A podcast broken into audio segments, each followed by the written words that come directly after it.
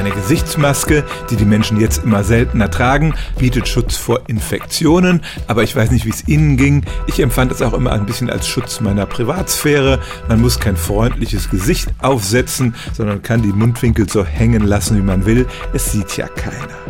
Und es scheint tatsächlich so zu sein, dass manche Menschen, die sich selbst nicht attraktiv finden, sich so ein bisschen hinter einer Maske verstecken können. Leider ist das Maskentragen ja auch politisiert worden und die Zeitungsartikel, die ich zu der Studie, um die es hier geht, gefunden habe, die sind fast alle in recht konservativen Blättern erschienen, die immer schon an der Maskenpflicht rumgemäkelt haben. Aber tatsächlich haben koreanische Forscher gerade eine Studie veröffentlicht.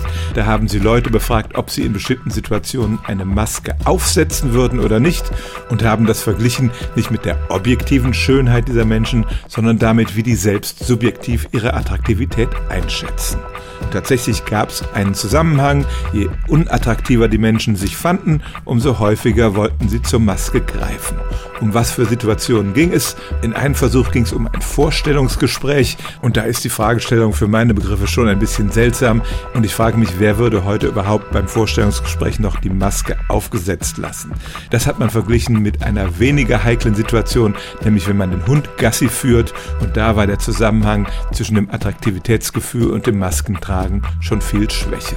Das Ergebnis passt übrigens zu einer anderen Studie aus dem letzten Jahr, bei der ist rausgekommen, wenn man die untere Gesichtshälfte mit einer Maske abdeckt, dann verschwinden die Attraktivitätsunterschiede zwischen den Menschen ganz schnell, sodass das Maskentragen tatsächlich ein Mittel sein kann, etwas attraktiver zu wirken. Also natürlich ist es nicht so, dass alle Maskenträger hässlich sind, aber es gibt Anzeichen dafür, dass Menschen, die sich selbst unattraktiv finden, eher zur Maske greifen als andere.